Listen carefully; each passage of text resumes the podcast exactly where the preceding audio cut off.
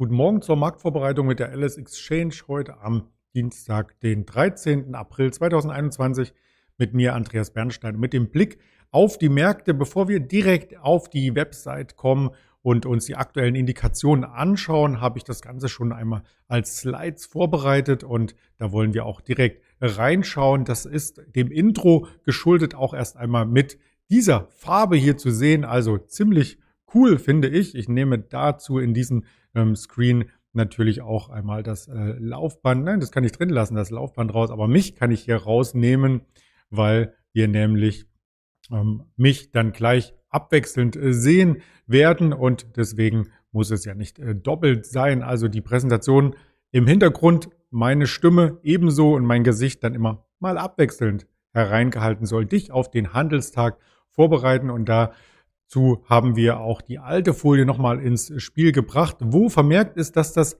Handelsinterview mit dem Händler um 11.30 Uhr stattfindet. Also auch auf diesem Kanal bleibt uns somit treu.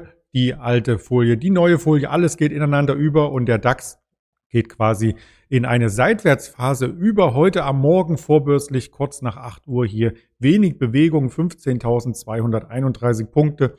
Also ein kleiner Abschlag zu gestern Abend von 12 Punkten und ein Aufschlag von 15 Punkten zum Xetra Schlusskurs gestern 17.35 Uhr, also eine enge Bandbreite. Die Handelsbreite gestern war 63 Punkte, also fast schon unterirdisch, aber zumindest unterdurchschnittlich. Da wartet die Wall Street und der DAX natürlich auf die nächsten Konjunkturdaten, die wir auch gleich hier mit ins Spiel bringen möchten. Doch zuvor der Blick auf das große Chartbild im DAX. Da sind wir weiterhin an den Rekordhochs nah dran. Also uns trennen aktuell 70, 80 Punkte bis zum Rekordhoch und die letzten Tage seit dem Rekordhoch kurz nach Ostern, was genau vor einer Woche stattgefunden hat.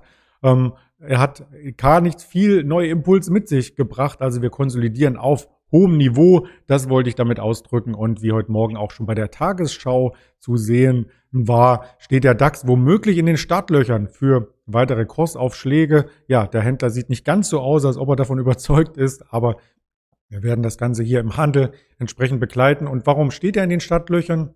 Nun, weil die Quartalssaison beginnt. Sie beginnt heute in den USA. Darauf wird vornehmlich geschaut mit Alcoa, ganz traditionell vorbörslich. Und dann werden im Laufe der Woche auch die US-Großbanken hier ihre Quartalszahlen vorstellen. Einen kleinen Auszug habe ich hier schon einmal aufgelistet. Da können wir gerne noch einmal in die Tiefe gleich gehen. Also aus Deutschland kommt hier Bauer, Dermafarm und dann JD Sports kommt noch ähm, am späteren Nachmittag und am Nachmittag die Zahlen werde ich gleich nochmal auslisten von der Wall Street ausführlich. Zudem Wirtschaftszahlen heute im Blick.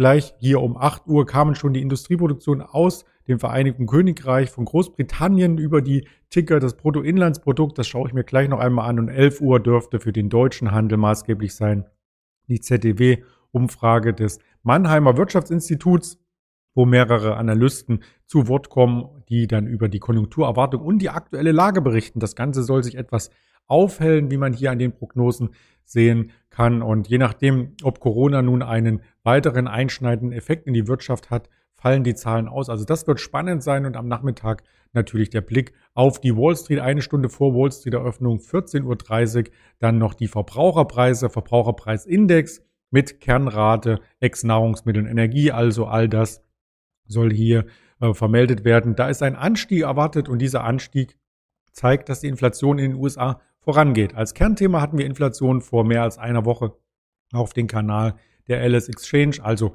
Sie sind gerne eingeladen, das noch einmal nachzuvollziehen auf Spotify, dieser Apple Podcast, YouTube, Twitter, Facebook, Instagram und als Empfehlung für diese Woche, und zwar am Sonntag, wenn vielleicht die Familienzusammenkunft via FaceTime oder via Zoom oder was auch immer schon gelaufen ist, können wir uns 19 Uhr sehr gerne noch einmal mit André Stacke im Webinar einführen. Und da soll es darum gehen, wie weit kann der DAX noch steigen. Die 15.000 sind übersprungen worden nach Ostern.